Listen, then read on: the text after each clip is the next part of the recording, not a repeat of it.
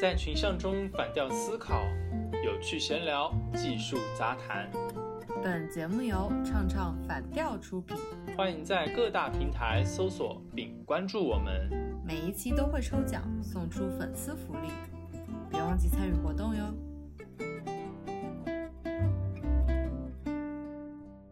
我不知道你有没有看过陈奕迅那部电影啊，叫做《隐婚男女》。然后这部电影的话，就有一个非常。奇葩的场景就是，呃，有一家公司里面嘛，那有好几对是已经结婚了的，或者说是已经恋爱多年这种情侣关系或夫妻关系，但是因为领导就不喜欢办公室里面有这种呃情侣关系在嘛，所以的话，很多人就选择了隐婚。那个时候我是好几年前了，那个时候还在读书的时候，不太理解就职场里面为什么会出现这样的情况，谈谈恋爱怎么了呢？对吧？就相当于读书的时候做学生，同学之间恋爱又怎么了呢？我那个时候是一直是这样的观点，但没想到工作之后的话，会发现蛮多公司跟不同的行业之间，他们都有一定的禁止办公室恋情的这种规定。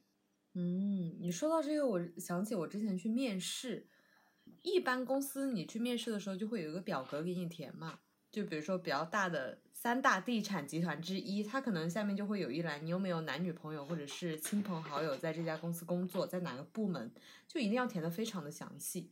哎，我在面试的时候也有碰到过这种，就几乎是没有一家公司，就我面试过的，没有一家公司是不要求你填这些东西的。除了要了解你的三代，对吧？三代亲属关系之外，还要了解你的一些其他的社会关系。其实我们都知道，如果他这样去做背景调查的话，是侵犯我们隐私的。但是，往往好像这个，无论你法律上怎么规定，它都成了一个职场上不成文的规定。究竟是为啥呢？嗯，我也蛮赞同你这个观点的。你招的是我这个个人嘛？你为什么要了解我的一些具体的社会关系呢？转念一想，站在公司的角度的话，其实他们应该也是有自己的考量的。出于两点，第一点的话呢，最最重要的就是。要规避一些利益纠葛，就想要避免一些利益冲突的问题。另外一个的话呢，可能就是，哎，可能你的这个社会关系能够为他的这个公司业务带来一一定的好处，特别是那些销售型的金融类的公司。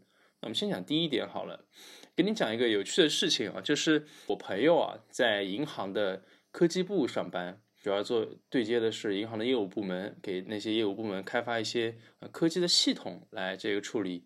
业务上面的事情嘛，他就跟我讲了一点，他们这个部门在你入职之前的话，会让你去填你的这些直系亲属或者说是亲密关系里面是否是有在金融公司工作的啊。这点的话，我一开始是觉得特别的奇怪，这有啥关系吗？他跟我解释了说，因为以前公司啊发生过这样的一个事情，有一个同事是科技部的。啊，能够接触到一些行内的客户的一些信息嘛？因为有客户关系的管理系统啊，他有权限可以接触到。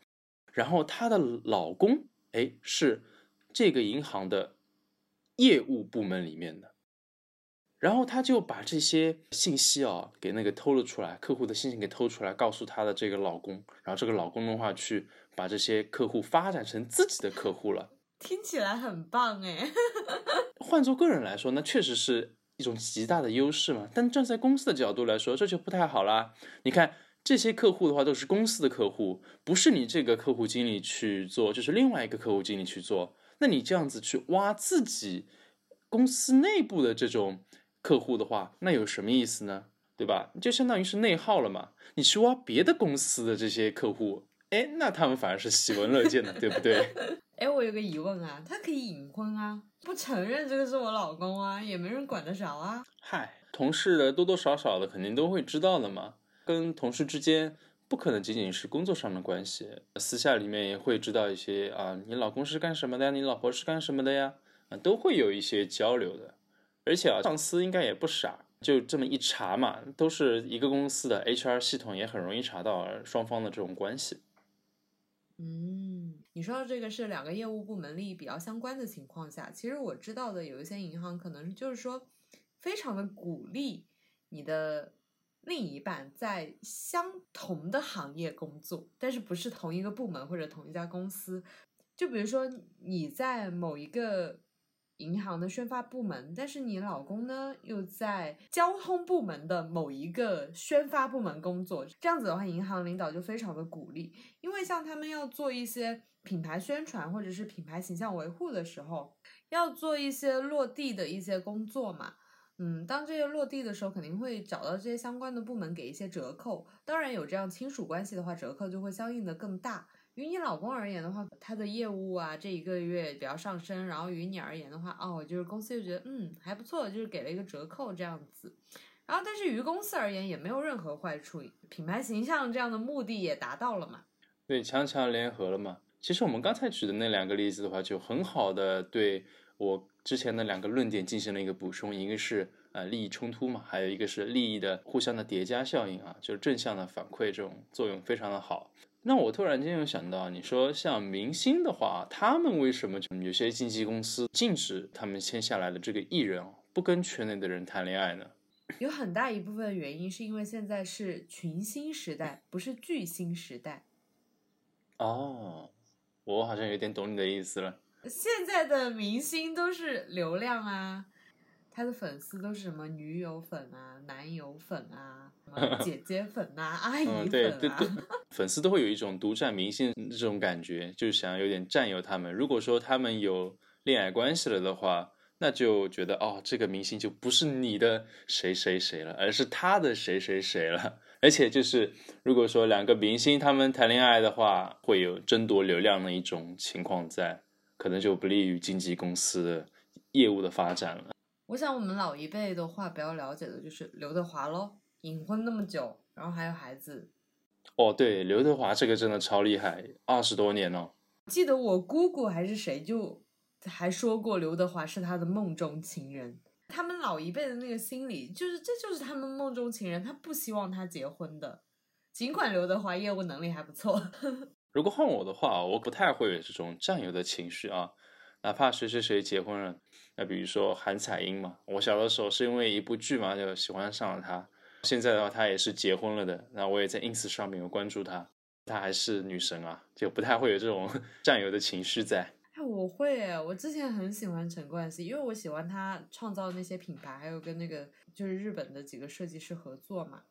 我说啊，他怎么可以结婚呢？你知道，我心里面就是那种感觉。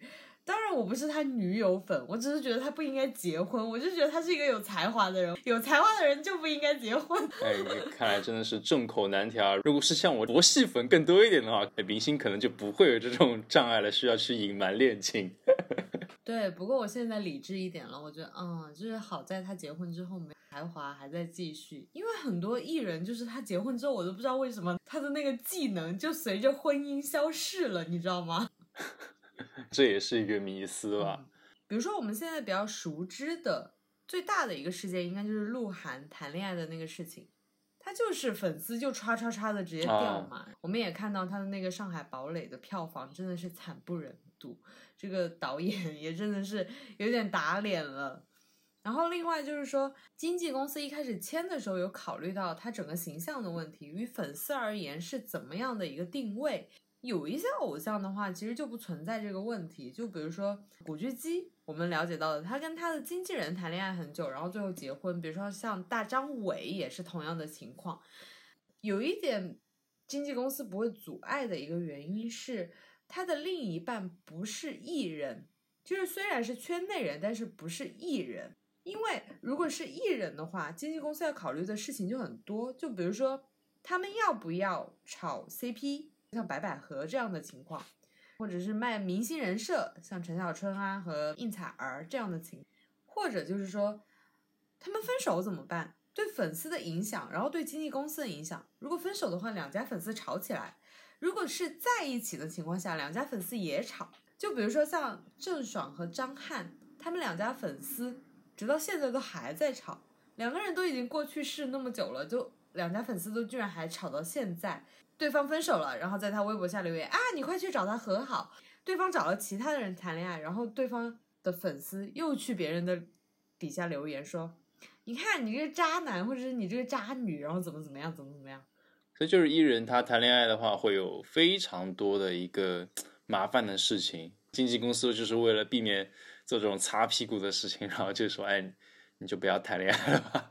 对，就是除了我们刚刚提到的什么 CP 粉啊、女友粉啊这样的情况的话，不谈恋爱的原因就差不多就上面这个情况，利益冲突嘛。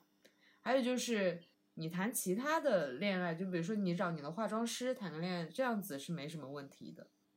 不过话又说回来啊，你看是不是有一些公司它会是鼓励，就是公司内部的员工之间互相谈恋爱，甚至结婚了的呢？有啊，我朋友在航空公司的零件供应商那边工作，他们那个集团就是非常的鼓励你是家族遗传的工作进来的，家族遗传的工作，是有 祖传的铁饭碗嘛是。不是有点像 现在艺人的圈子？嗯，你是祖传下来的粉丝，对我是窦靖童他妈祖传下来的粉丝。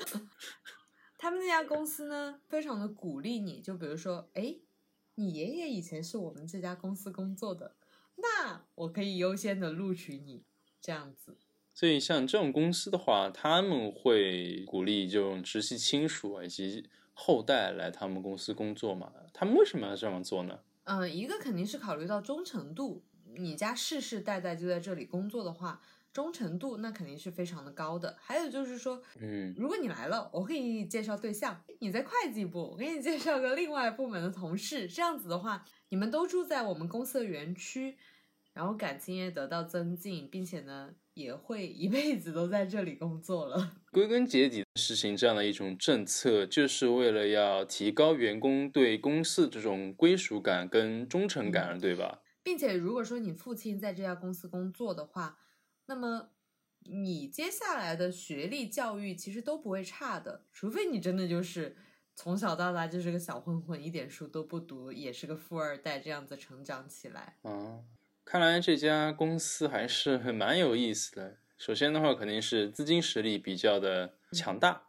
能够行使这样的一个政策，而且还有自己的园区嘛，嗯是不是？有一点就特别的有意思，它这个经营理念啊，跟日本的企业特别的像。因为现在日本的企业还是比较强调这种终身雇佣制的嘛，所以非常强调员工对企业的忠诚度跟归属感。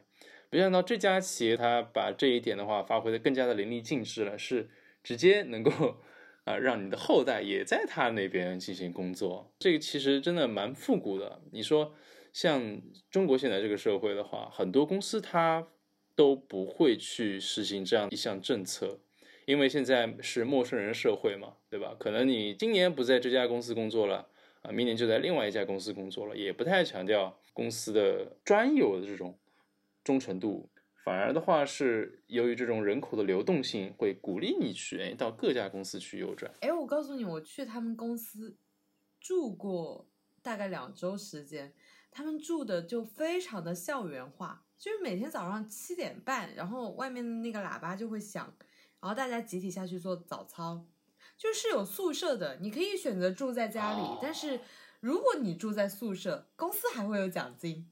我天，你这么一说的话，我反而是感觉可能是上世纪的这种大院儿那种感觉了，国企大院那种。对，就非常的像大院，就是公司会鼓励你一定要就是大家住在一起，这样有个集体的意识感，并且如果说你认识了新朋友的话，嗯，可能就会有一些鼓励的基金，让你们出去聚个餐什么的。哇哦，这家公司特别的有意思。嗯，如果能够在这家公司工作的话，你朋友啊，应该也是日子还是非常的稳当的过的，幸福度应该是蛮高的。对，就是彼此之间信赖感就非常的强，父母和父母之间认识，就算不认识你，拐个弯儿，什么六人关系也能认识。大家的背景都是干干净净、清清楚楚的，也不存在就你相亲的时候会觉得，哎，这个人背景是不是不靠谱？在里面随便踩一脚遇到一个人，他的背景就一定是靠谱的，家境跟你是门当户对的吧？嗯、呃，这真的蛮有意思的，因为在现在这个社会的话，这种情况真的不太多见了，我还是蛮难得的这样一种关系。嗯哎，我这个时候我想要问你一下，嗯如果说假设你有幸在你的公司啊同一个部门，哎，刚好喜欢上了一个男生的话，但是你们公司如果禁止办公室恋爱的这样的政策在，你会怎么做呢？你会选择隐婚吗？你会选择跟他去申请换部门吗？你会跟他商量去换公司吗？你是怎么考虑的？我真的没有想过哎，大学的时候也从来没有想过我要找同班同学。你都是在找校外的吗？没有，大学的时候我要么就想找一个其他学校的，要么就想找一个其他学院的。我从来都没有想过我要在自己的学院找一个。哎，你这个思路其实跟蛮多人不太一样，因为你看啊，同班同学啊，接触最多的嘛，嗯，一般来说是形成男女关系的概率会更高一点。可能你的个人社交能力比较强吧，所以才会想的是，哎，兔子不吃窝边草。我想恋爱关系当中保持一个距离感，我不太希望很长时间待在一起。你想，你上班都碰见他，上学也碰见他，下班还是他，放学也是他，真的是。哎，你这么一说啊，那看来有一些公司他们禁止办公室恋爱，可能也是担心在两个人分手之后。在工作上面可能会不太好处理吧？对，你会把情绪带到工作当中。我见过我们班上就是有吵架，然后第二天不来上课，就是这种情况，太影响了。嗯，有道理。但如果真的有这样的情况发生，如果我的男朋友跟我在同一家部门的话，我应该会选择换公司吧，要么让他换。OK，为爱换公司也是有可能。你会换吗？啊，你也没有想过。其实我可以告诉你，我们公司没有这样的政策，根本没有。嗯，我办公室也没有这样的政策啊。我自己不太喜欢，是因为我是一个很容易被对方的情绪所感染的一个人，所以我知道自己的弱点之后，我就不希望把这个情绪带到办公室里面去。然后你对自己的认识非常的清晰，相信你公司的领导还是会比较喜欢你这样的员工的，把个人情绪带到工作中来。是的，尽管你义正言辞的说啊，这办公室恋情有什么？这法律上又不是说禁止的，然后怎么怎么样？但是我觉得还是要从一个考虑自己个性的因素去出发，然后去冷静的想一下这个问题。但是也要想一下公司的话，它这边的话有一个什么样的考虑，需要综合的。去考虑这个问题。嗯，毕竟我们都想就是好好升职，好好赚钱，好好赚更多的钱，才能好好谈恋爱，是吧？对。那今天呢是情人节，哎，不知道你有没有考虑过职场恋情的这样的一个问题呢？如果说你跟你男朋友或者女朋友是在同一家公司的话，你会怎么处理这个问题呢？欢迎在节目的下方来评论，发表你的看法。嗯。像我就比较现实了，我就祝大家无论怎么样，今天都开开心心的。嗯，好的，那我们本期的节目呢就到这里了。如果你也喜欢我们的节目，欢迎在微博评论并转发我们的节目微博。我们每一期呢都会抽取幸运观众送出我们的精美奖品。我是 Nico，我是一万，我们下期见，拜拜，拜拜。